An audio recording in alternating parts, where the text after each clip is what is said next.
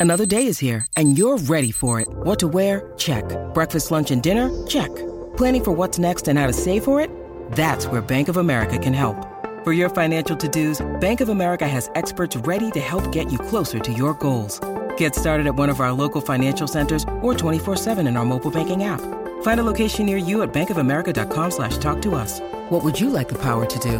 Mobile banking requires downloading the app and is only available for select devices. Message and data rates may apply. Bank of America and a member FDIC. Hey, it's Ryan Reynolds, and I'm here with Keith, co-star of my upcoming film, If, only in theaters May 17th. Do you want to tell people the big news? All right, I'll do it. Sign up now and you'll get unlimited for $15 a month and six months of Paramount Plus Essential Plan on us. Mintmobile.com slash switch. Upfront payment of $45 equivalent to $15 per month. Unlimited over 40 gigabytes per month. Face lower speeds. Videos at 480p. Active Mint customers by 531.24 get six months of Paramount Plus Essential Plan. Auto renews after six months. Offer ends May 31st, 2024. Separate Paramount Plus registration required. Terms and conditions apply if rated PG. A partir de agora, você está na companhia de Edson Castro, o seu melhor amigo na internet. E hoje eu estou aqui com a querida Carol Tilkian. Ela é pesquisadora de amor e relações, psicanalista, colunista da rádio CBN, revista Glamour e Mida Bem-Estar e tem um canal no YouTube chamado Amores Possíveis. Além disso, ela é professora de cursos de pós-graduação na Unisal e hoje a gente vai falar sobre amor, relacionamentos e outras dores. Tudo bom, Carol? Tudo ótimo, e Seja bem-vinda. Acertei no currículo, não errei nada? Acertou totalmente. Olha, além de canal de YouTube, também tem podcast do Amores Possíveis, então é praticamente um broadcasting do amor. Impossível não encontrar a Carol aí quando você quiser falar sobre relacionamento. Mas antes da gente continuar essa conversa, quero deixar alguns recadinhos pra vocês. Primeiro recado que eu quero dar pra vocês é pedir pra vocês deixarem o seu like, o seu like fortalece muito o nosso trabalho por aqui. Então, se quiser fazer com que esse podcast continue crescendo, continue expandindo, ou que essa conversa daqui chegue em outras pessoas, ajude a gente. Compartilhe esse episódio daqui com seus amigos em grupos do WhatsApp e Telegram. E se você está ouvindo esse podcast daqui nas plataformas de áudio, gostaria de pedir a sua avaliação, tanto no Spotify como nas plataformas Apple. Dá para você deixar a sua avaliação ali clicando em três pontinhos no Spotify ou na Apple, você indo ali no resumo do, do, do podcast, que você vai encontrar a gente ali e vai poder deixar uma avaliação ali de gloriosas cinco estrelas. E temos novidades, hein? Léo Sui, Débora. Estamos no top 10 Sociedade e Cultura do Spotify. Seguimos aí subindo nos charts. Aqui um sucesso mais meteórico que a Anitta. Sério que 2024 é o nosso ano. Então, por favor, a gente ajude a gente aqui porque a força de vocês ajuda demais. E vou deixar aqui também a nossa perguntinha desse episódio daqui, para não esquecer, hein, Débora? Qual que é o seu maior medo na hora de se relacionar com alguém? Deixa o um comentário aqui que eu quero saber. Então, curte, compartilha, like, se inscreve, é isso? Fechado? Tamo bem? Então, bora pro nosso podcast. Eu queria entender um pouco, Carol. Por que que você acha que a gente tá vivendo esse momento de crise tão grande dentro das relações? Porque, de um lado, a gente vê as minas reclamando dos caras, então, todas essas questões que a gente teve aí com a onda do feminismo que veio junto com a internet, de posicionamento, de tem que fazer, não tem que fazer, bibi, blá, blá, blá. E do outro lado, a gente vê também os caras reclamando das minas, que a gente vê com esses movimentos que têm surgido, bibi, blá, blá. Parece que nessa era da comunicação, nesse momento que era pra gente estar tá tão conectado, conversando com as redes sociais, parece que a gente desconectou. O que que tá acontecendo? Eu vejo que a gente se diz mais exigente, mas a gente está mais intransigente. E aí tem algumas coisas que explicam esse comportamento, né? O primeiro deles é que a gente está ficando mais fóbico nas relações. Hoje, não só a gente está mais conectado na comunicação, como a gente tem mais controle de muitas coisas na vida. Então, você quer maratonar oito episódios de uma série, você assiste on demand. Você pediu uma coisa da China, você traqueia na Amazon até ela chegar na tua casa. Você tem diabetes, seu aplicativo do celular te mostra a sua insulina real time. Logo, a gente está tendo menos habilidade para lidar com o imponderável. E toda relação pessoal é imponderável. Você não controla que horas a pessoa vai responder, você não controla a pergunta que você vai me fazer. E como a gente está controlando mais coisas, a gente está lidando com muito menos habilidade com o não saber, com o ao vivo. Isso a gente vê muito nos jovens. Então, na nossa época, você queria ligar para um amigo, você liga na casa, atende o pai, a mãe, o irmão, você tem que puxar conversa. Hoje em dia toda conversa é intermediada por uma mensagem. Às vezes é um audião, mas o áudio você escuta na velocidade 2, você manda para amiga no grupo de WhatsApp e pergunta o que, que será que ele quis falar. Então você já cria toda uma interpretação antes de conversar com a pessoa. Esse o que que ele quis falar também leva para um outro ponto que é a gente quer entender mais e tá se permitindo sentir menos. Então assim, onde é que isso vai dar? Isso você quer namorar ou não quer namorar? É, significa que você tá me enrolando ou não tá me enrolando? E aí a gente sempre busca o pior. Porque a gente está vivendo num tempo que a gente está vivendo um estado de estresse pós-traumático crônico. Muito também alimentado pelos efeitos da pandemia. E quando a gente está num efeito de estresse pós-traumático, a gente fica num modo que a neurociência chama de luta ou fuga. Uhum. Que quando a gente estava lá na época das cavernas, você via um vulto, tinha que correr, porque um leão ia te pegar. O que, que acontece quando você está nesse modo da luta ou fuga? O seu cortisol, que é o hormônio do estresse, sobe, o sangue vem para as extremidades, então ele circula menos no cérebro e na digestão. Aí, às vezes, você também, né, tá com uma gastrite, que o cara não ligou, dá uma palpitação, do tipo, meu Deus do céu, tá digitando, parou, tá digitando, parou, o que que tá acontecendo? E nesse lugar, você tá sempre buscando perigo. Então, porque lá atrás, se você não tivesse atento ao perigo, você morria. O problema é que agora esse perigo real não necessariamente está acontecendo, só que a gente está treinando o nosso olhar para ler indícios de sacanagem do outro. Então, tá vendo? Tá me enrolando. Aposto que tá saindo com outra mulher. Ah, ela é interesseira. E as pessoas não querem ser felizes, elas querem ter razão. E aí elas começam a operar no viés de confirmação, que é eu busco indícios para provar que a minha hipótese está certa, que é ninguém quer nada com nada. Uhum. E aí a gente chega numa terceira camada que a gente estava falando até antes de começar a gravar, que é a dor de uma pessoa alimenta a outra. Nada conecta tanto as pessoas quanto falar mal de alguém junto. A gente aprendeu isso na escola, principalmente as mulheres são socializadas através da fofoca. Então você começa a fazer amizade falando mal da outra menina. E aí você junta a sua dor de amor com a dor da amiga, com a dor que você viu do barraco da Shakira e começa esse eco de nenhum homem presta. Outro dia eu tava, eu, eu tenho alguns cursos e eu faço grupos de, de terapia com as alunas. E uma delas chegou toda feliz falando: conheci um cara legal e a gente tá se dando super bem e a coisa tá fluindo e essa semana eu vou conhecer os pais dele. E as outras assim, hum, cuidado, hein? Isso pode ser love bombing. e se você não tá muito centrada, você começa a achar, será? Será que o cara é carente? Será? Então, a gente tá perdido porque tentando cuidar umas das outras ou uns dos outros, a gente está sempre achando que o outro vai sacanear a gente. E acho que também tem um, um, outro ponto que eu bato muito no canal é a gente espera uma coerência das pessoas que não existe. O Eric Fromm, que é um psicanalista que eu adoro e cito muito, ele fala que a gente usa uma lógica aristotélica, então você é A ou B. Então, é ou você quer namorar ou não quer. Ou você responde rápido ou tá me enrolando. E as pessoas são A e B. A gente tem que ter uma lógica mais oriental. E a, no primeiro momento onde esse padrão se quebra, você já acha que a história está desandando. Só que as coisas não são sobre você. Às vezes a pessoa desmarcou o jantar porque ela não está num dia legal. É, porque ela tem que resolver um problema com o filho. E a gente não está lidando com isso. Então, qualquer frustração, a gente lê como decepção. E aí tá ficando muito difícil. Acho muito engraçado essa questão do, do, do love bombing, porque acho que ela, ela sintetiza muito bem uma questão do momento que a gente vive, que é essa questão analítica de tudo, né? Tudo tem um nome, uma causa, um porquê. Então, às vezes, você tá quase sendo analisado numa relação que você, tipo, não, não liguei porque, mano, não sei Eu tava ocupado, né? Eu tava Exatamente. lavando louça, ou fiquei cansado, ou tava com meus amigos e, pô, ou fui viajar. Às vezes tem um. A gente precisa estar tá tão analítico, né? E às vezes não tem uma coisa que é, tipo, muito vivida, né? Acho que é, é muito louco, né? O quanto uma coisa que era menos corrida anos atrás, e a gente tinha menos essa, talvez, essa ansiedade da nossa geração, e hoje ela precisa ser muito clara, né? Ah, então isso é isso, ou isso é isso, ou isso é isso. E antes a gente tinha até um sentimento do, ah, tô saindo e tô vendo no que vai dar, né?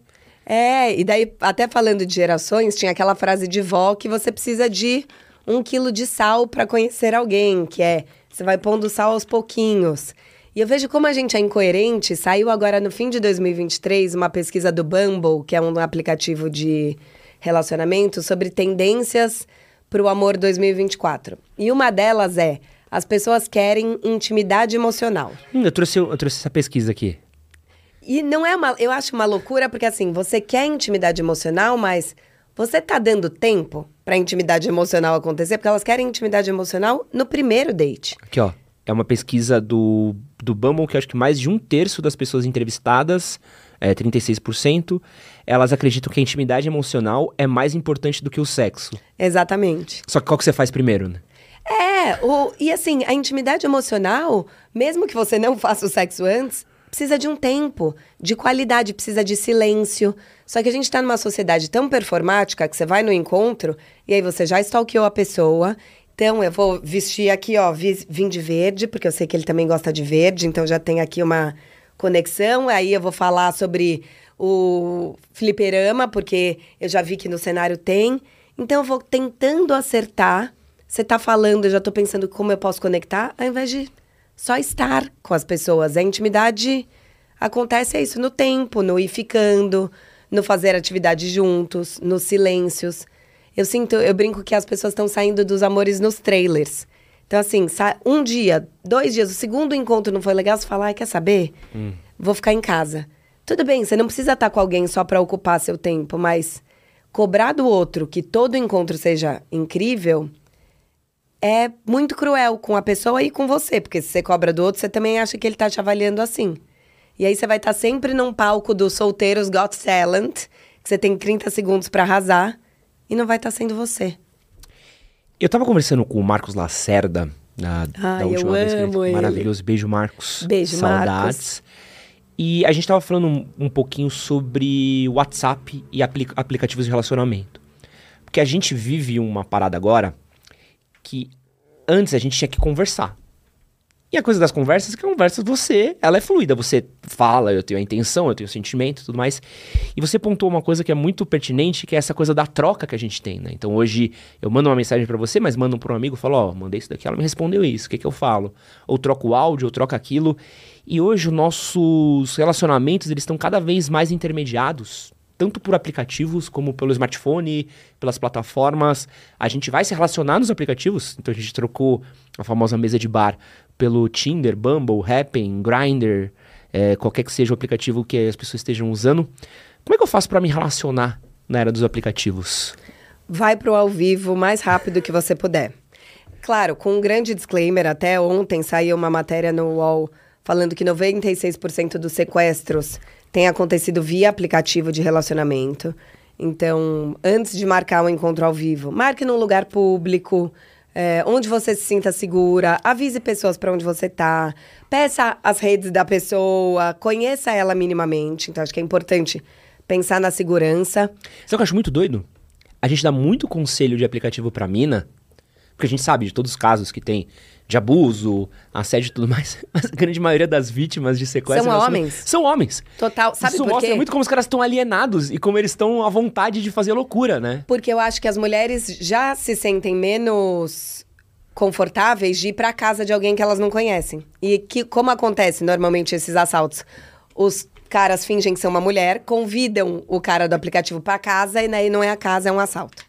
Então, você, mesmo que for homem, marca num bar, depois, se rolar a química, você vai pra sua casa, vai pra casa da mulher.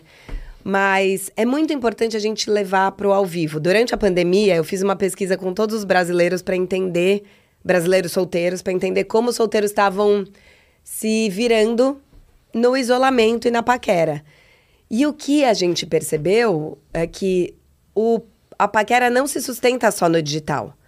Porque é difícil. E essa é a grande reclamação das pessoas no papo de app, né? Ah, o papo não aprofunda. Mas se você também ficar lá, ah, bom dia, ah, boa noite, ah, como foi seu dia?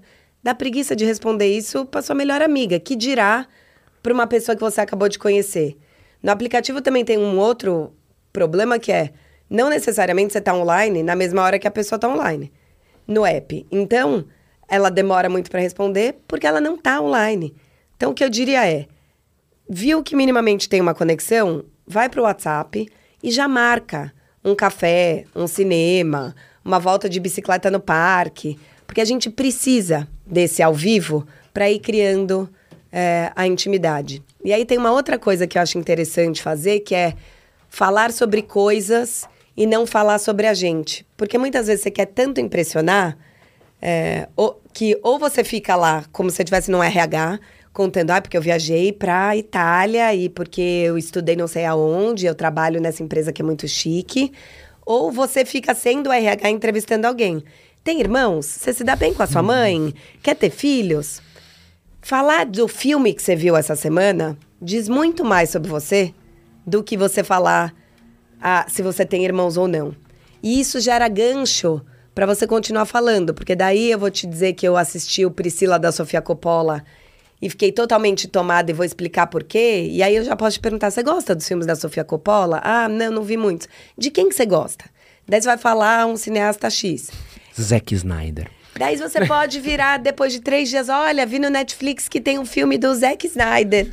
Qual eu devo assistir? E isso vira o gancho do papo. Então, falem sobre coisas. Ah, li essa matéria, ouvi essa música, lembrei de você. Isso é um jeito de fazer a manutenção que é, que é boa e que vai criando outras camadas. E aí, no, no programa ao vivo, fazer coisas conecta mais do que falar sobre coisas. Então, às vezes, chamar a pessoa para um programa que pode ser um mico, do tipo, olha, tô mudando de apartamento, topa antes do bar ir comigo na casa e construção, porque eu preciso comprar o rejunte. O melhor passeio de todos, Carol. Tá maluco? Posso falar? Ó, as pessoas... Tem na pesquisa do Bumble, hein? Eu sempre chamo... Eu sou... Amo hot yoga e adoro spinning. E eu já chamei vários caras pra date fitness. Levava no hot yoga e daí depois ia almoçar, tomava vinho. E as pessoas falavam, você é maluca? E tem na pesquisa que dates com esporte são tendência. Ah, não? Porque você coloca a pessoa no mesmo estado presente. Você está fazendo alguma coisa que é, é, vai gerar um assunto, é isso. No hot yoga você está suando, pingando, você não está lá fazendo a linda. É, você vai falar sobre o assunto depois. É, você corregula o estado, o batimento cardíaco, a respiração. Isso conecta mais. Então, assim, vai andar de bicicleta, vai fazer um esporte, chama para cozinhar. É, fazer. Daí é isso, você não precisa ficar pensando em mil temas para conversar com a pessoa. Vocês começam a ter um repertório de história junta, sabe? Ah, é aquele dia que a gente tentou fazer um carbonara, deu tudo errado. É, agora peguei uma outra receita, vamos fazer o da panelinha. É, pode ser mais interessante do que só querer ficar num date palestrinha. É, uma coisa que eu sinto dos aplicativos, principalmente quando a gente tá falando de, de, de Tinder, WhatsApp, ou Bumble, Happn, essas coisas, eu, eu, sinto que tem uma, um problema muito grande nosso que é esse. É quase um attention span, né? Tipo, essa falta de atenção que a gente consegue ter. Porque ao mesmo tempo que você tá é, conversando com alguém e fala, pô, esse cara é legal. Pô, pintou um outro match. Aí, hum, mas eu falo com esse, ou eu falo com aquilo. Ou até mesmo no WhatsApp, né? Você tá conversando com um cara e puto, outro chamou. Tá falando com a menina, ela te chama pra lá, pra cá, e os amigos chamaram. E aí, pô, eu vou aqui. Acho que falta às vezes um pouco essa excesso de oferta. Falta foco, né? Demais. Eu entrevistei Ellen Fisher, que é uma antropóloga americana que estuda muito amor há 50 anos, e ela é consultora do Match Group. O grupo Match é o que tem o Happn, acho que tem o Tinder, tem vários desses grandes aplicativos. E ela faz pesquisas anuais sobre a relação das pessoas com os apps. E o que ela descobriu, cruzando o uso e os estudos de neurociência, é que, em média, as pessoas falam com 12 pessoas. 12? Imagina Não, 12 é assim, é se a média é 12, tem alguém que tá falando com 28 e que não dá. E dela fala, por é, comprovadamente, você não consegue falar com mais de seis, que eu já acho muito. Então, assim, cara, seis pessoas, vai uma de cada vez. Essa pessoa tá legal, a outra não vai sumir para sempre. A gente que tá tem nesses aplicativos tem aquele tag novo aqui. Uhum. Eu fico pensando se no meu tenho, tipo, solteira raiz, porque eu tô nesse. Eu vou e volto. então, assim, essas pessoas vão e voltam.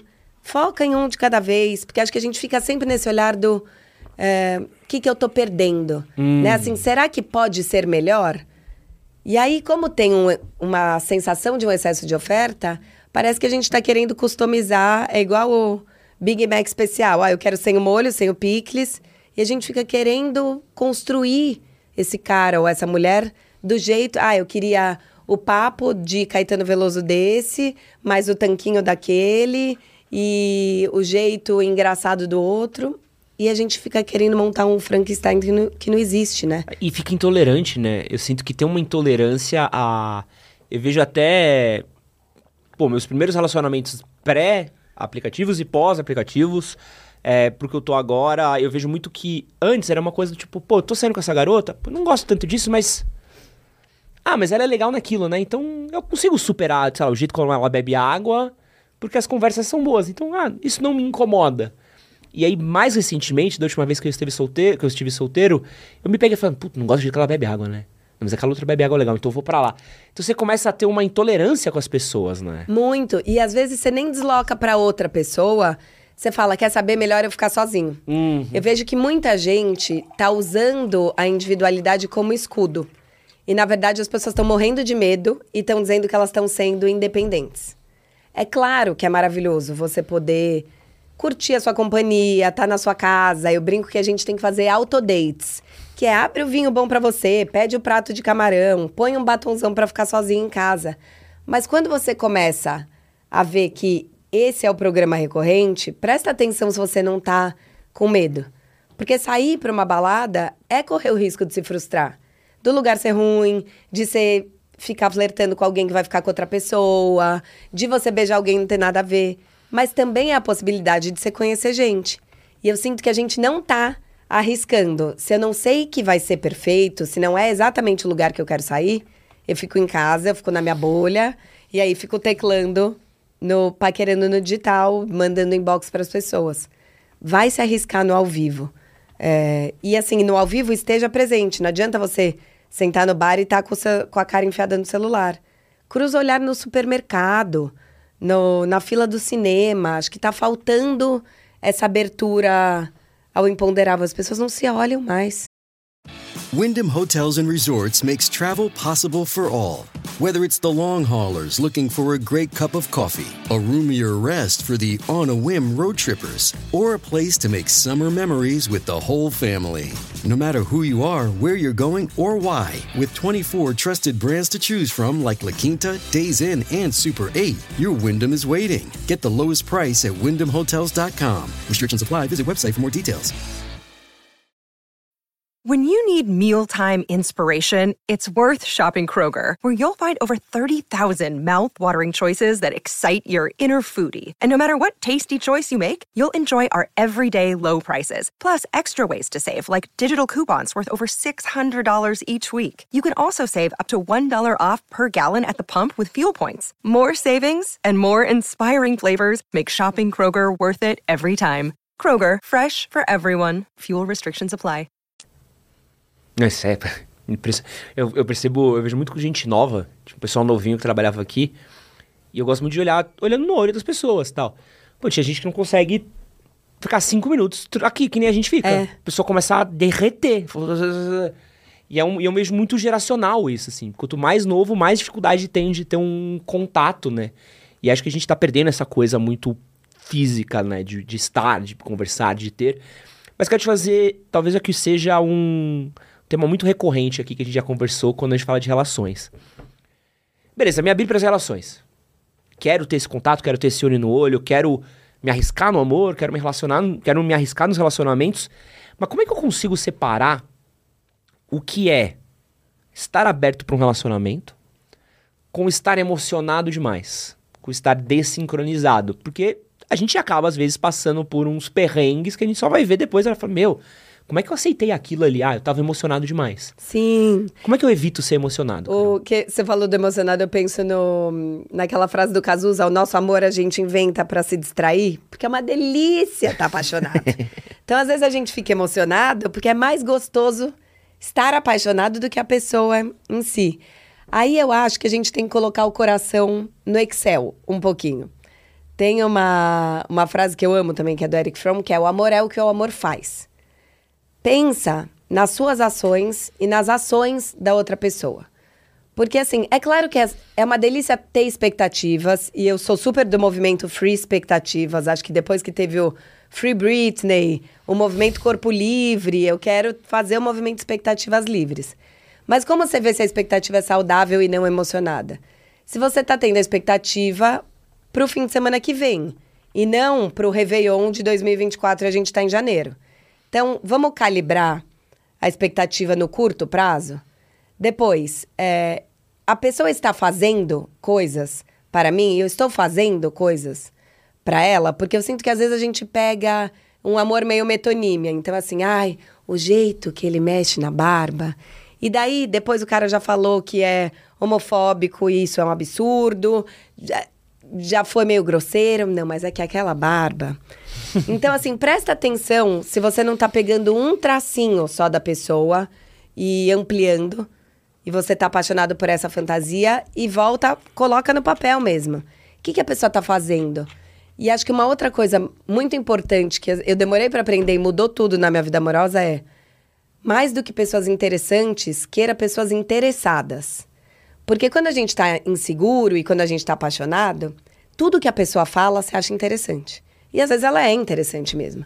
Só que se ela só fala dela e ela não tá interessada no seu trabalho, na sua família, ou você fala que você gosta de pagode, ela fala, nossa, jura? Acho cafona. Isso é uma bandeirinha vermelha, e isso pode mostrar que você está mais emocionado do que aberto para uma relação, porque começar uma relação com alguém que não se interessa por você, pô, cara, é muito legal se você comentou que você estava nervosa porque você ia ter uma apresentação no trabalho e dali três dias a pessoa te manda uma mensagem: ah, boa sorte, espero que você arrase na apresentação pro seu chefe. Isso é a pessoa tá interessada. Ou é no próximo encontro que vocês forem se ver, é, ele já traz o, a pipoca doce, aquela dia dos anos 80, porque você falou que adorava aquele negócio. Então começa a prestar atenção se a pessoa está prestando atenção em você também. Se vocês estão construindo as coisas juntos e não se você tá. Acho que a gente vê que, a, que a gente tá emocionado quando a gente tá vivendo sozinho, e daí quando a gente para a vida e fica olhando no celular para ver se a pessoa vai ligar. Tipo, chega fim de semana, você não quer marcar nada com as amigas porque você quer deixar todo o tempo disponível para aquela pessoa. Tenha outros amores também, e aí não sair com mais caras ou mulheres ao mesmo tempo. Combina um programa com a sua amiga, vai fazer a yoga que você adora, é, vai visitar sua avó, também é, invista em outras fontes de amor para não ficar desesperado querendo só receber daquela pessoa. Mas por que, que uma. Pergunta hipotética aqui. Por que, que uma pessoa que não está interessada sai com uma pessoa que está interessada? Porque eu não sei se ela tem clareza que ela não está interessada. E eu acho que é aí que as coisas complicam, porque a gente fica nesse lugar, né? Ah, ela não estava interessada, é, ficou aqui me enrolando, só queria me comer, ou só queria me conquistar. Não é claro para ela.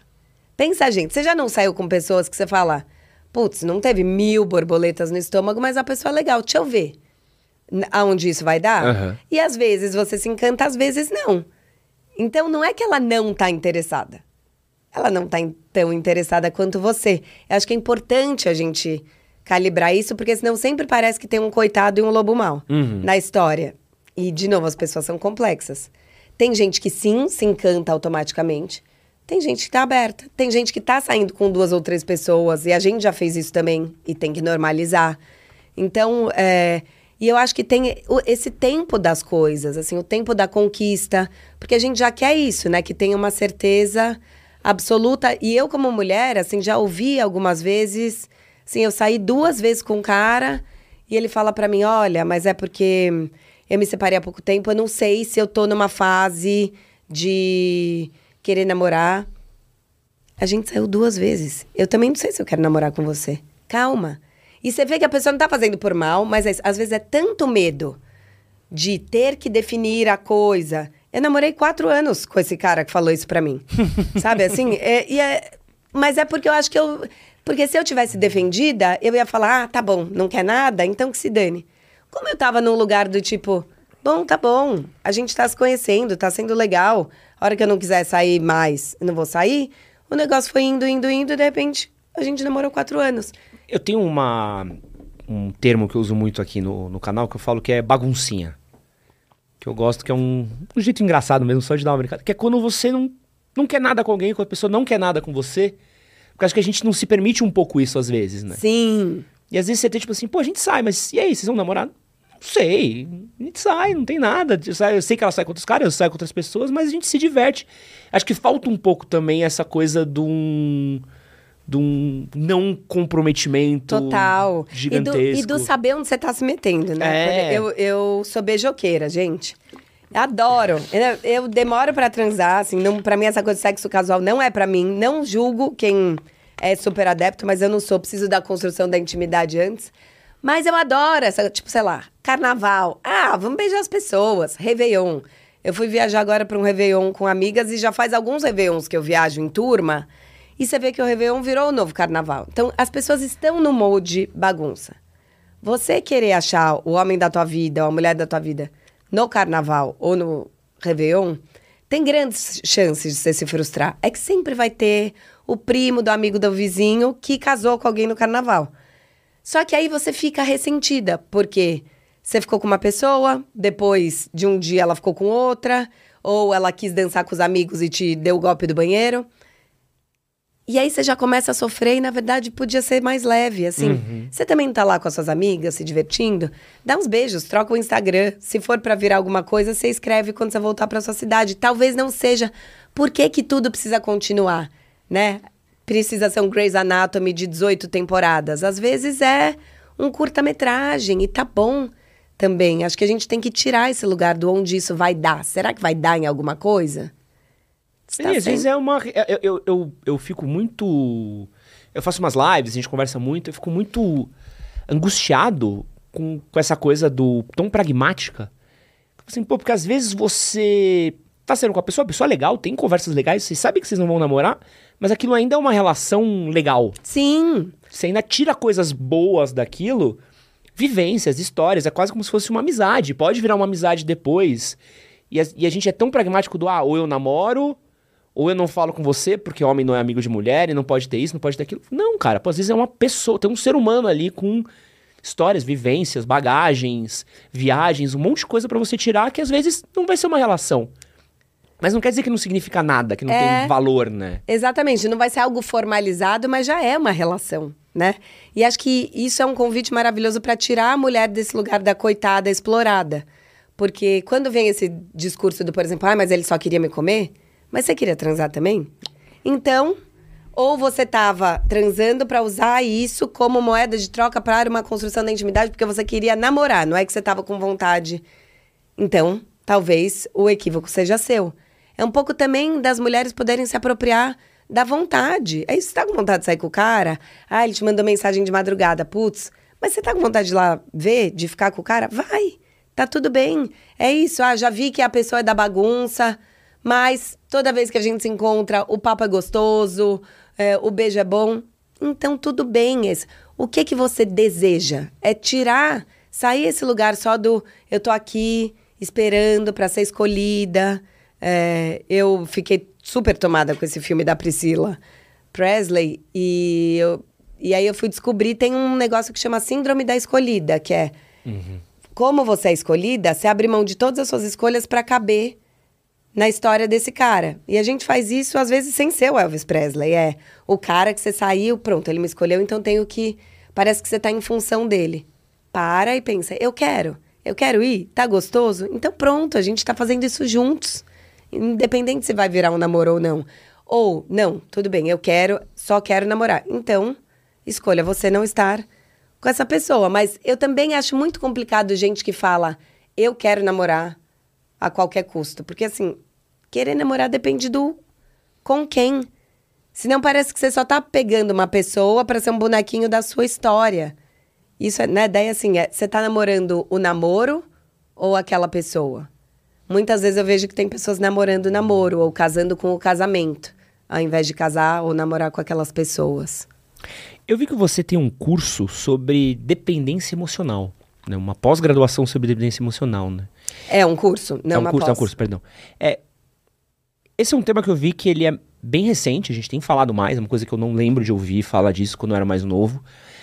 O que, que é a dependência emocional? Como é que é, ela eu consigo reconhecer uma dependência emocional dentro de uma, de uma relação minha? A dependência emocional é quando você coloca todo o seu valor a partir do olhar e da aprovação do outro. Então, quando a pessoa é. Sinais de que uma pessoa é dependente emocional. Quando ela é extremamente insegura, quando ela precisa sempre de reforço positivo do outro. Então, se não vem um elogio, é, eu não me sinto boa o suficiente. E aí, o que, que é muito importante a gente falar? Quando a gente fala de dependência emocional, a maior parte das pessoas pensa na relação é, do casal romântico né? Então, homem-mulher, mulher-mulher, homem-homem. E, na verdade, a pessoa que é dependente emocional, muitas vezes ela é dependente de todos os vínculos de afeto e ela desloca. Então, é às vezes a pessoa que é dependente emocional da melhor amiga. E aí, não consegue falar, hoje eu não vou para a melhor amiga e sustentar o desconforto do outro. Quem é dependente emocional muitas vezes abre mão das próprias vontades para satisfazer o outro. Então, pensando no caso da amiga, é: você não estava afim de sair, mas você sempre vai, porque senão ela fala: ah, você não vai? Então também não vou te chamar. É dependente emocional do chefe, e aí fica sempre pegando mais trabalho do que deveria, porque morre de medo de ser punido. Tem esse medo do, de que o outro quebre o vínculo. E aí eu tô sempre passando por cima dos meus limites para garantir que o nosso vínculo se mantenha. E isso é, abre espaço para relações muito tóxicas e abusivas. E na verdade você está se anulando, porque você começa a ser um espelho e um eco do outro. Muitas vezes esse outro se desinteressa porque você virou só um espelho e um eco. E aí você fala, tá vendo? A pessoa foi uma sacana. Mas na verdade você foi se, se anulando para estar naquele lugar. E como é que a gente sai, começa a sair da dependência emocional? Não é você ser independente e não precisar de ninguém e a gente começar a treinar a interdependência, que é sair de um lugar de a pessoa tá aqui e eu tô pequenininha e preciso dela para tudo, e começar a equalizar. Então, somos duas pessoas que sim dependem uma da outra de certa forma, mas eu também vou ter outros vínculos de afeto. Então, uhum. fortalecer as amizades, fortalecer a autoestima, fortalecer a relação profissional são ferramentas importantes para a gente sair dessa dinâmica de dependência emocional e de ter pessoas que validem você como você é. Porque na dependência você tá sempre se desculpando. Ai, desculpa, eu sou muito ansiosa. Ai, desculpa, eu falo muito. Ai, desculpa. Ser você já é motivo de você pedir desculpa. Presta atenção se você entra nesse lugar de achar que você tá sempre equivocada, que as suas coisas são menos. Então, assim, ah, mas meu trabalho não é nada perto do trabalho do cara ah, não, não vou falar sobre esse filme porque eu nem entendo tanto de cinema, ele vai achar que eu falo bobagem. A gente ter redes de apoio e de afeto perto, pessoas que elogiem você pelo que você é, que entendam assim, ah, você é até ansiosa mesmo, mas todo mundo é um pouco, é, ajuda a gente a parar de ser um juiz tão cruel com a gente mesma. E tem combinações terríveis, né? Quando você junta uma pessoa narcisista com alguém que passa uma dependência emocional, é o destruição pura, né? Exatamente. Que um se alimenta do outro e vai embora, né? Numa relação completamente tóxica. E o narcisista é um tema bem polêmico, né? Porque cada vez mais tem se falado, mas nem todo mundo que a gente chama de narcisista é narcisista. De novo, será que a pessoa é mesmo? Porque só 1% da população é narcis... tem transtorno de comportamento narcisista. Mas hoje em dia parece que é isso. A pessoa é, falou mais dele no encontro, ah, é narcisista. Então, assim, será que a gente também não está hiperdiagnosticando porque a gente não está sabendo lidar com o comportamento do outro? O que, que é o narcisista puro, assim, o truzão, o narcisista raiz? É, então, para psicanálise, todos nós somos narcisistas. Também é importante a gente trazer esse disclaimer, porque, assim, o narcisismo é você olhar com valor para você mesmo. Ele começa lá atrás, então, quando a gente é bebê, o, e todos os olhares estão voltados pra gente. Então a gente nem entende que a mãe é um, uma outra pessoa. Parece que ela é uma extensão sua que tá ali pra satisfazer suas vontades. Tô com frio, tô com fome, ela vem. Aí o, o que Freud chama de o vossa majestade, o bebê. Você acha que você é a grande majestade que tá todo mundo ali para te servir. Chega um momento que você entende que são pessoas que têm outras vontades. É, e aí a gente vai construindo esse lugar do Tá bom, eu tenho meu valor, Mas existem pessoas que têm outras demandas, é, outras necessidades e que não vão estar aqui o tempo inteiro. Quando a gente fala desse transtorno de personalidade narcísica, que seria esse narcisista raiz, seria uma pessoa que, ao contrário do que todo mundo pensa, é muito insegura, porque por fora parece um grande pavão, né?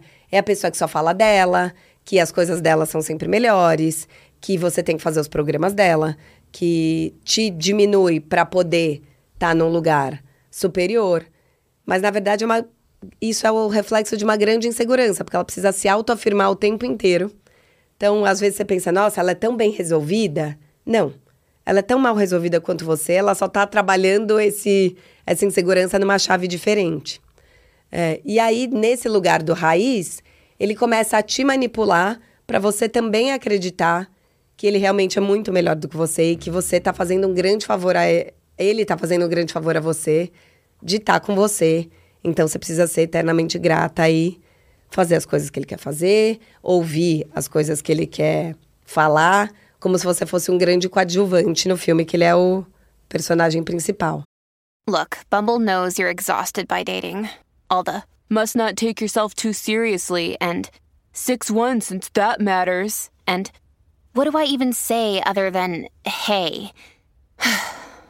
well, that's why they're introducing an all new Bumble with exciting features to make compatibility easier, starting the chat better, and dating safer.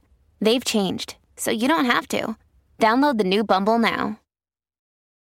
This episode is brought to you by Reese's Peanut Butter Cups. In breaking news, leading scientists worldwide are conducting experiments to determine if Reese's Peanut Butter Cups are the perfect combination of peanut butter and chocolate. However, it appears the study was inconclusive, as the scientists couldn't help but eat all the Reese's. Because when you want something sweet, you can't do better than Reese's. Find Reese's now at a store near you. Entendi. E. Ah, é que é muito foda, né? Porque você vê esse. esse é tipo o TDAH, né? Exatamente. Que tudo é TDAH hoje em dia, né? Tudo é. E essa questão do narcisismo é difícil, né? Porque né, das redes sociais, todo mundo é um pouco narcisista, né? Exatamente. E eu acho que é por isso que eu acho que é muito complicado ficar nesse lugar do ah, e eles narcisistas e nós coitadas. Porque daí é sempre isso. A maioria das vezes a gente coloca o homem como narcisista e daí ele vira o vilão e aí ele vira o lobo mau. E às vezes é só um cara inseguro que tá querendo te impressionar no encontro sabe? E eu sei que a mulherada talvez escreva aqui, ah, tá passando pano. Não é passar pano, é a gente ser adulto, maduro e entender que as pessoas são múltiplas e incoerentes. É, e que talvez as pessoas pisem na bola de vez em quando. E a gente também vai pisar. Porque acho que a gente querer, é isso, hiperdiagnosticar e catalogar as pessoas, também faz com que a gente morra de medo de ser catalogado o tempo inteiro. E se a gente puder só sair com esse fulano ou essa fulana sem entender se ele é narcisista, se ele não é, é, se ele tem TDAH, se ele não tem, se é deprimido, se não é. Tô saindo com essa pessoa hoje e ver no que vai dar. E é difícil também você se colocar em xeque também, às vezes, né? Porque eu acho que é um, é um rolê do. Toda vez que eu ouço sobre isso, eu falo, pô, será que eu já fui assim? Será que eu sou assim? Será que eu ajo assim? Como é que eu trato isso a partir de entender isso, né? Porque eu acho que é um uma questão que eu vejo sempre que eu falo com o pessoal de psicologia que é muito fácil a gente apontar. Exatamente. Ah, pô, aí ó, peguei fulano isso. Mas a partir de certo momento você começa a olhar de volta e fala assim, não, peraí. Mas será que eu não sou isso daí que eu tô, tô ouvindo agora? Porque a gente também fecha muito o nosso ego, né? Muito. E tem um, um conceito que eu acho muito interessante da gente pensar, que é o narcisismo reverso. Que o que, que é o narcisismo reverso?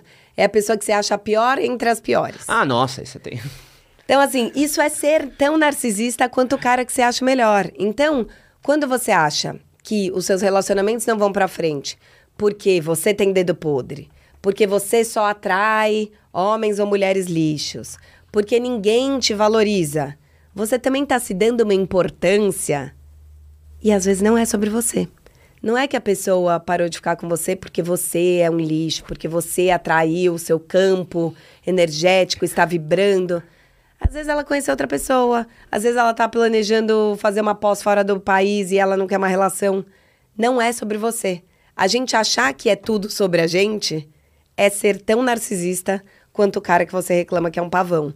Então começa a prestar atenção se você tá fazendo esse movimento um pouco para justificar esse lugar da vítima, do coitado, e que daí sempre vai precisar de ajuda.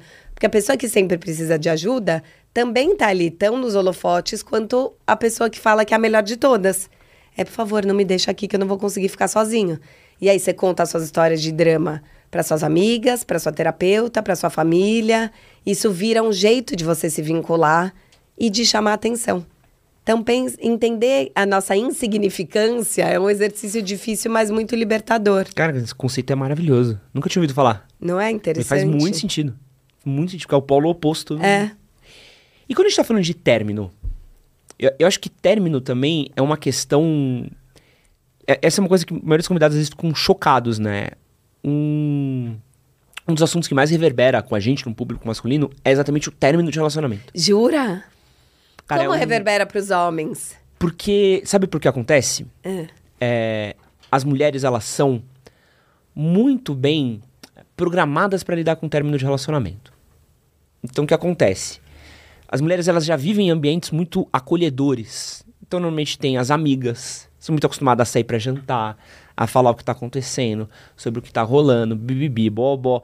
Uma mulher, quando ela chora, é algo socialmente aceito. Então, ela tá sempre num contexto onde ela é muito acolhida nesse momento, ou pelo menos ela se sente acolhida. O cara é o extremo oposto disso. Eu tenho amigos que terminaram relações, lá, de sete anos, terminou, de todo mundo era falando, mas bicho, o que aconteceu que você não tá mais com fulano? Não, pô, é que a gente tava brigando há dois anos. Como assim? Nunca falou pra gente que vocês estavam mal. Porque o cara não tem esse diálogo, não tem essa roda, não tem essa conversa. Quando ele termina, ele não tem pra onde ir, ele não tem com quem conversar. Se ele chora, ele é um bosta, ele é um, não é homem. Se ele faz tal coisa, ele é fraco. Então ele tá num lugar extremamente oposto da mulher. Total. Então é, é muito doido, porque essa questão do, do. E é uma coisa que toda vez que a gente traz pessoas aqui, principalmente quem fala muito com mulher, é um choque, porque elas falam assim, pô, é verdade, porque eu nunca pensei por esse polo. É, não, e tem um lugar, eu lembro que eu fui viajar ano passado num carnaval e um amigo tinha acabado de separar e tava péssimo. É, a mulher traiu ele, ele não queria separar, ele era apaixonado. E ele tava lá querendo colo dos amigos. E os amigos ficavam nesse lugar eterno na quinta série do tipo, pô, é carnaval, a gente tá na Bahia, vai beijar uma mulher, pega uma cerveja. Então parece que é isso, não tem esse. E daí talvez a ex-namorado, ex-mulher veja a foto do cara no carnaval na Bahia com a cerveja e fala: tá vendo? Já superou. Eu tô aqui chorando com as minhas amigas e ele tá ótimo. E de novo, a gente não sabe, né? É muito importante você falar isso, porque é, acho que o homem também se autoriza menos a ter esse tempo do luto. Bom, de poder menos. digerir, de poder chorar, é, de querer ficar em casa, de não querer ficar com outras pessoas, né? Parece que tem um lugar do de provar a virilidade, de não, então vou ficar com alguém. Não, então vou en- encher a cara. Então vou ficar loucão. Não, não é à toa que a gente tem o fenômeno do ligar pra ex às três da manhã. Porque o cara não lida com aquele luto naqueles dois primeiros meses ali de término. E aí, quando bate a bad, bate a bad. E normalmente é, é- é o, quase um gráfico em curva ao contrário, né? Sim. Enquanto a mina tá aqui embaixo, tá recuperando pra subir, o cara terminou, tá querendo sair, ele, e aí eles se cruzam em determinado momento, até que psh, a curvinha vira, né? Total. Qual, qual que é o caminho que você acha pra gente li- lidar de uma maneira saudável com o término de relacionamento? Acho que primeiro é se dar um tempo para digerir as coisas. Até tem um outro curso que chama Curando o Coração, porque eu também recebo muito essas angústias e um lugar do já passou muito tempo e eu ainda não consegui lidar. E aí o que que eu vejo, né?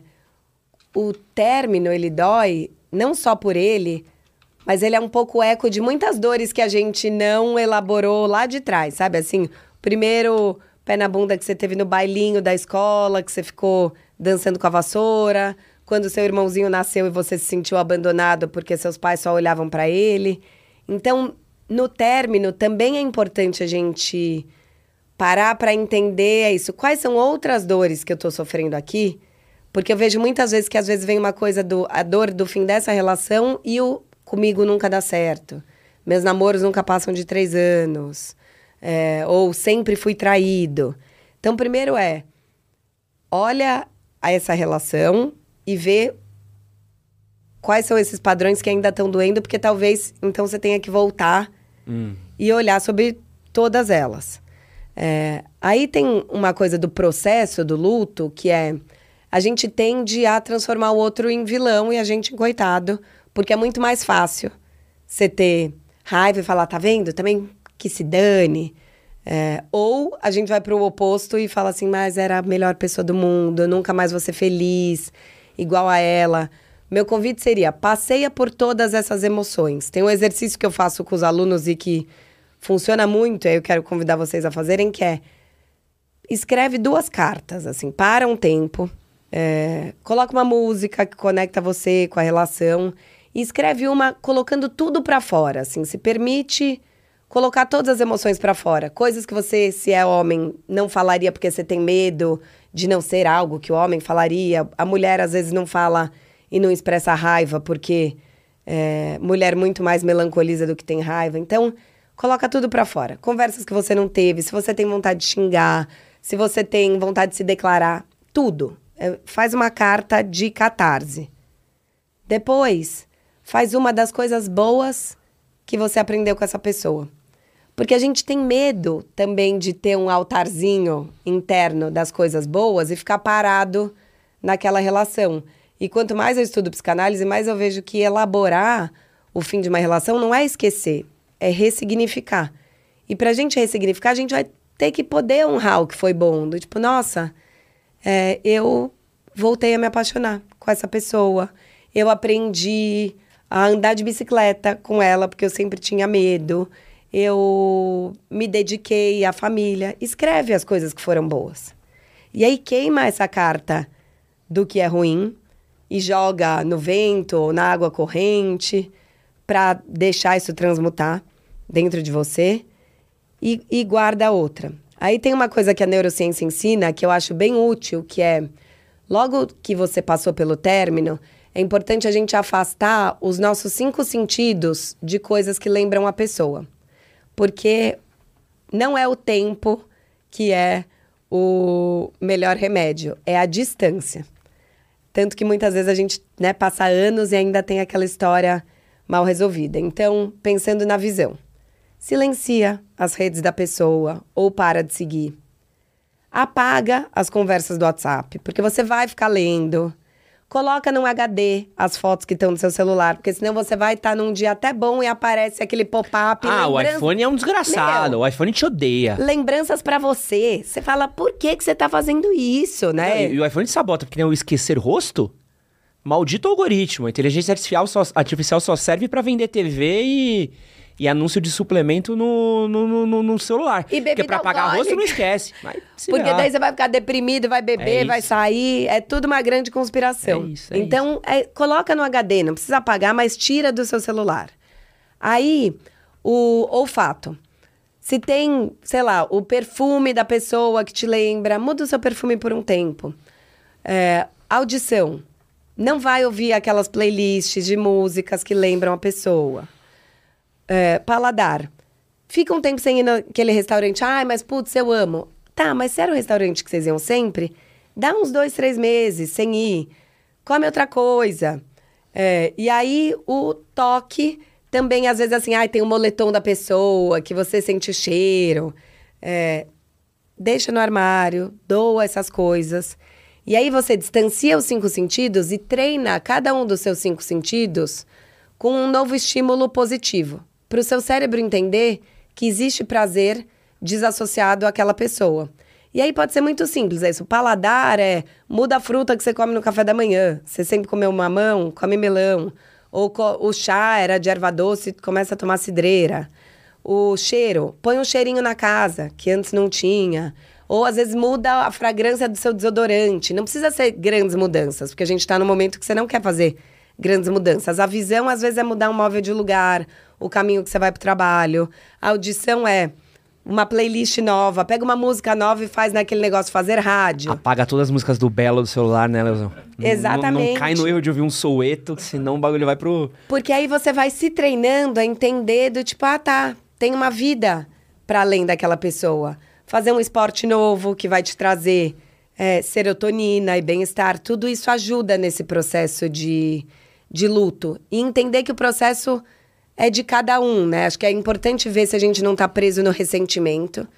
Como você vê isso? Se você tá sempre contando a mesma história, pra manicure, pra sua melhor amiga, pro porteiro, pro motorista do Uber, você tá ressentido. Você é sempre aquele recorte. E aí, vai na cartinha.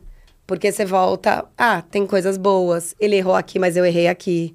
Também aprendi isso, também foi legal. E aí você volta pro poder elaborar, poder sentir raiva, poder sentir falta. E entender que a pessoa vai estar tá lá. Você vai. Não precisa esquecer dela, porque eu acho que a gente acha que superou quando a pessoa não mexer mais com a gente. Tem gente que sempre vai mexer com a gente. A coisa é tirar ela do é fazer esse altar simbólico, deixa num cantinho, no seu sótão emocional, no HD. E não na frente da porta de casa que você vai ver o tempo inteiro. Como é que eu lido com essa solidão? Ou esse sentimento, que acho que ele bate muito forte pós-término. Mas esse sentimento do. Talvez eu nunca encontre uma pessoa para mim. Nossa, é muito difícil. Não querer encontrar uma pessoa na sequência. Porque acho que tem esse lugar do é, um amor só se cura com o outro. E acho que esse é o maior erro, porque daí você vai sair com alguém, aí você vai beijar a pessoa vai falar, puta, mas não é igual o beijo do ex ou da ex, tá vendo? Ai, mas ele. Ou às vezes assim, nossa, ele usa o mesmo perfume, aí vai ser horrível. Então, o, o que eu diria é, vai é, completando a sua vida com outros amores e cuidados. Então, Talvez aquele curso que você sempre quis fazer à noite, você não fazia, se inscreve agora, que é uma coisa que você queria aprender, que vai te conectar com gente diferente. É, combina de viajar para a praia com amigos. Esteja em espaços que te deixam à vontade confortável. Porque às vezes aí você não vai querer sair para balada de 200 mil pessoas que toca eletrônico. Vai para a praia, vai para um bar que você já conhece e que você curte. É, pede colo também, acho que às vezes a gente fica com vergonha de pedir colo.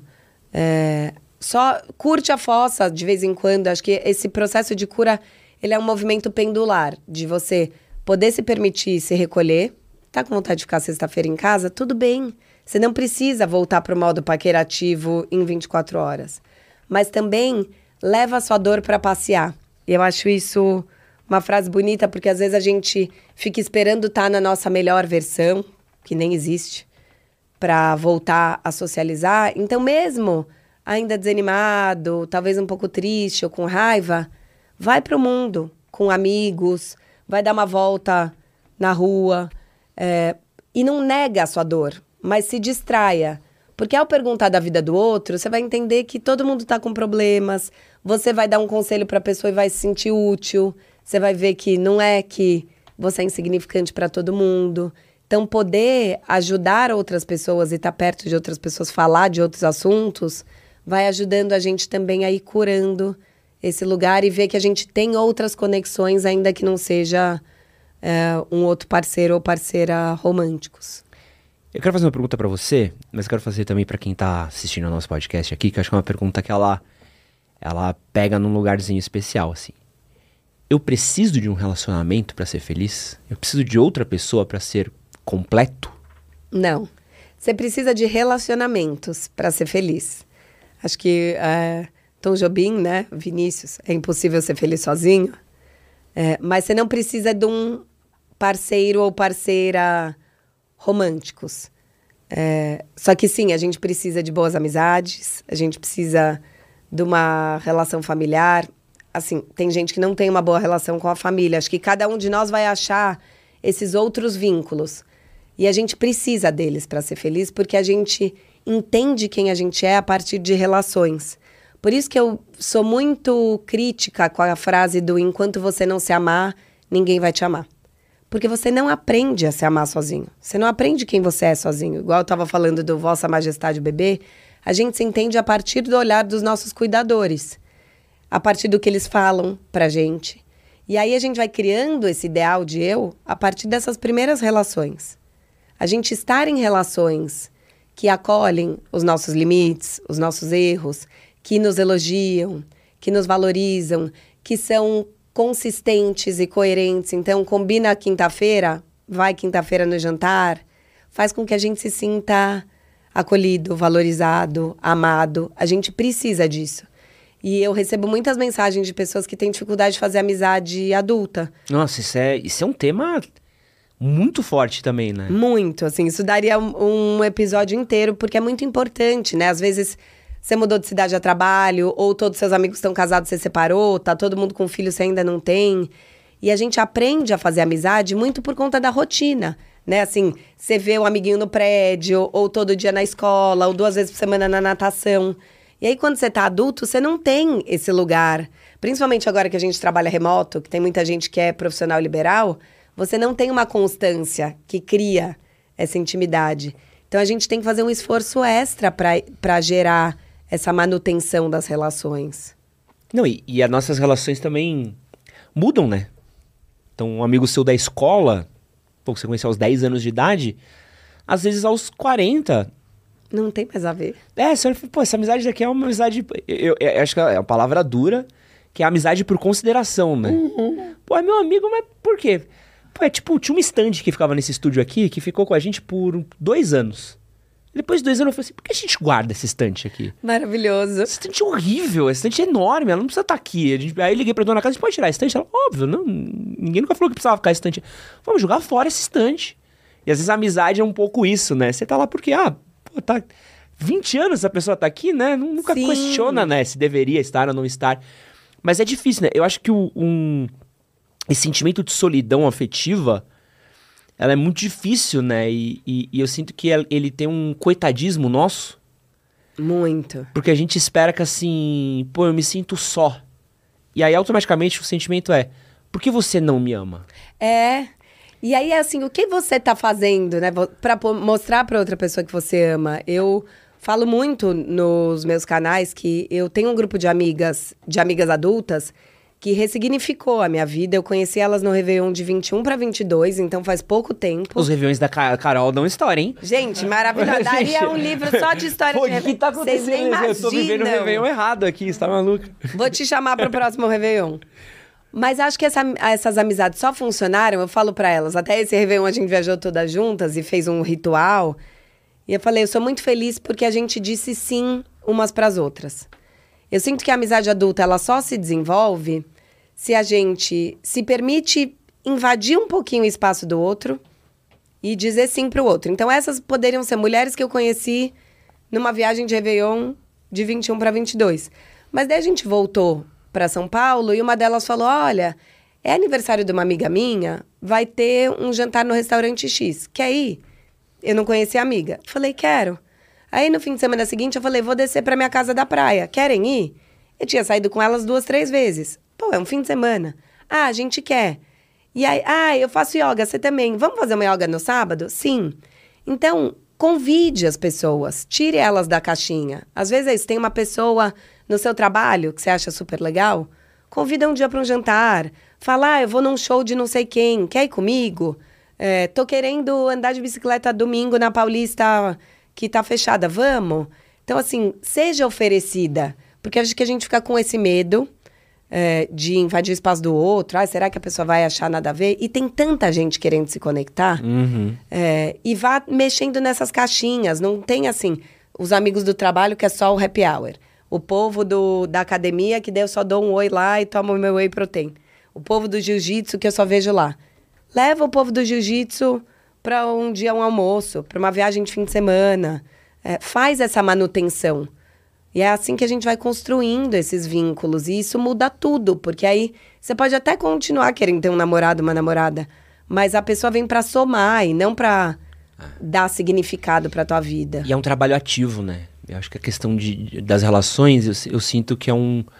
A gente tá muito acostumado com as coisas virem a gente. Né? É. Né? E não tá acostumado, tipo. Esses dias eu tava numa live, pô, eu queria fazer mais amigos tal. Eu falei, pô, beleza, o que, que você faz para fazer amigos? Pessoal, ah, Nada. Pô. É, insiste um pouquinho, sabe, né? Se você não sai de casa, se você não conversa com pessoas, se você não chama as pessoas, se você não tem esse serviço ativo de. É tipo sair para beijar na boca, sabe? Pô, se eu não te chamo para sair pra gente beijar na boca, você não vai aparecer na porta da minha casa para beijar na boca. Total. É um. Tem. Exige-se um pouco, né? E acho que é um. E a, e a solidão parte disso, né? Porque a gente tá esperando que o mundo ame a gente, mas o mundo não vai amar se a gente não tiver pro mundo, né? É, e às vezes você até vai nos lugares, mas daí você fica quieto. Né? Então, assim, tem uma rodinha conversando, você foi no aniversário da amiga da amiga, mas você não fala nada com ninguém. Porque você pensa, ah, eu sou desinteressante, aí ninguém puxa o papo comigo. Puxa você. E aí, um jeito simples de puxar papo é elogie alguma coisa da pessoa. Todo mundo gosta de receber um elogio. Pergunta o nome. Eu pergunto o nome de todo mundo. Assim, do. Eu entro no, no carro do aplicativo, pergunto o nome. O, sento no garçom, pergunto o nome. Chego num lugar que tem pessoas, amigos, amigos, pergunto o nome. Já é um primeiro contato. Elogia alguma coisa. Comenta algo sobre o lugar. Ou fala, ah, eu nunca vim aqui, você acha que é melhor o gin tônica ou a perol? O começo pode ser muito simples. Ou, ah, eu tô querendo fazer uma tatuagem. Aonde que você fez? Tem alguém para me indicar? É...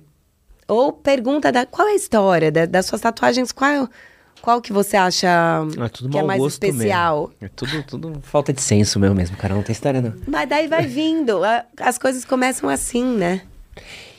E aí, quero entrar com você aqui nos nossos momentinhos de rápidas e curtas aqui, ó. Essas listinhas boas, tá? É, quero ver com você, Carol. Top erros durante um encontro. Falar mal de ex.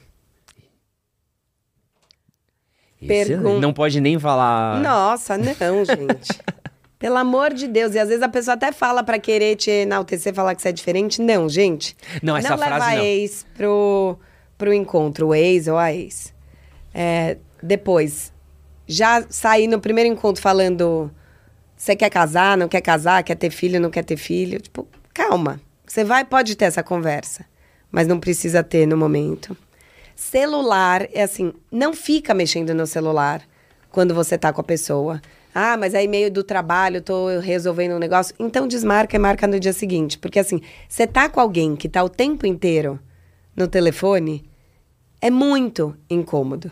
É, é desesperador.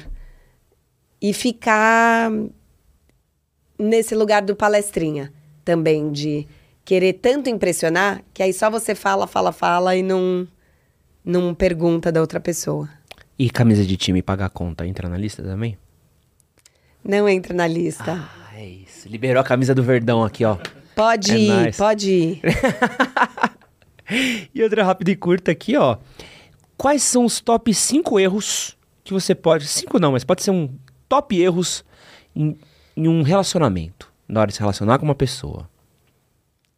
Acho que o primeiro é fazer com que a sua relação seja absolutamente tudo, assim, nó- as metades da laranja. Sabe casal que vira simbiótico, assim? Põe a foto do casal no Facebook, no Instagram, só faz tudo junto. É, acho que esse é um grande erro que a gente herdou da, do amor romântico que asfixia a relação. Depois, não respeitar a privacidade do outro.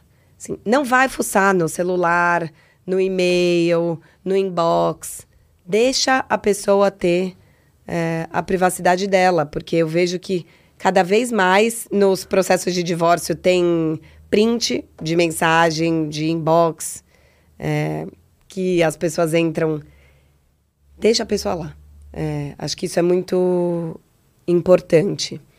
É, depois, querer que a pessoa mude características que são dela. Então, assim, você já conheceu a pessoa, ela era workaholic, ela não é sociável. Não adianta você se frustrar porque ela não fica mega conversando com seus amigos. Então, assim, tem coisas que são ajustáveis, coisas que não. Você pedir mudanças que têm a ver com a personalidade do outro é muito cruel para a relação. E acho que não vale a pena fazer. Aí você não quer essa pessoa, você quer moldar alguém e talvez você tenha que sair dali. Depois é esperar uma constância absoluta. Eu gosto de uma imagem que eu acredito que o amor é um caleidoscópio e não aquele cubo mágico. Porque a gente fica querendo voltar. Ah, mas é que nos nossos primeiros meses você não era assim. Ah, antes das crianças nascerem, as histórias vão mudar. E ficar querendo que ela volte para um lugar é manter vocês sempre frustrados e presos. Quando a gente pensa no amor como um caleidoscópio, a vida vai girando e aquelas formas vão mudando. Algumas horas elas estão mais estranhas, outras estão mais bonitas, as peças estão próximas, depois elas afastam. Poder lidar com essa transformação é muito importante. É, e aí, eu- o outro é não conversar sobre os problemas por medo de pesar e deixar eles escalarem, porque aí uma hora explode. É o melhor jeito de escalar é você não falar com os- dos problemas com medo de escalar, né? Exatamente. Então, assim, tá incomodado com alguma coisa? Senta pra conversar. Não precisa ser no meio da festa quando aconteceu a coisa. Senta, é, conversa com calma e daí usa as, as ferramentas da comunicação não violenta, que é não fala você me trata assim, é eu me sinto. Sempre fala sobre você, sobre o seu sentimento. Não use o sempre ou nunca. Você nunca chega na hora. Você sempre é, me diminui esse dia eu me senti diminuída porque você falou isso.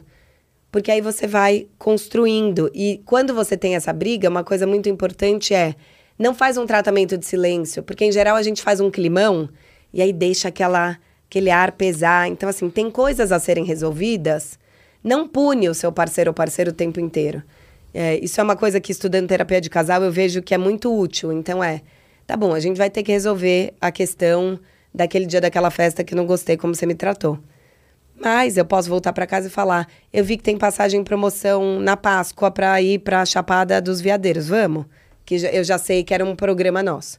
Porque você mostra pro outro que você ainda tá comprometida com a relação, Nossa, nossa. mas que você não esqueceu aquele problema. Ao invés de você punir tudo. Porque A- parece que tem um problema, parece que a gente terminou. É, E tá um caixão, aí resolve o problema, aí volta o relacionamento. Tipo, caraca, a gente... E as coisas não vão ser resolvidas É, assim. é. Nossa, é real. Isso é muito real. Aí. Carol, maravilhosa. Muito obrigada. Muito obrigado pela sua participação. Quem quiser conhecer mais o seu trabalho, onde é que eles te encontram? É, que é milhares de lugares, assim, mas. Mas, ó, quais são os colo- milhares de lugares que te encontram? Amores Possíveis nos players de podcast, Spotify, Apple Podcast, Google. Amores Possíveis no YouTube. Aí eu tô toda segunda-feira na Rádio CBN, é, de 3 a 3 e meia, dentro do estúdio CBN. Mas se vocês não ouvirem, dá pra procurar nos players de podcast CBN barra Amores Possíveis. E no Instagram eu sou Carol Tchukian, underline Amores Possíveis. Coloquem Amores Possíveis em todos os lugares, vocês vão me encontrar. Eu quero falar pra você que eu sou um. Hoje em dia, mais nem tanto, assim, mas já fui um excelente ouvinte da, da Rádio CBN, sou muito fã. Ai, que já máximo. ouvi demais, assim, me acompanhou muito, assim, programas maravilhosos. É, eu amo estar lá. Um, um beijo para a Tati, Nando, que apresentam o, o programa Jana, que é a produtora maravilhosa. E um beijo pra você que assistiu nosso episódio aqui até agora. Muito obrigado pela sua companhia. E é nóis. Valeu!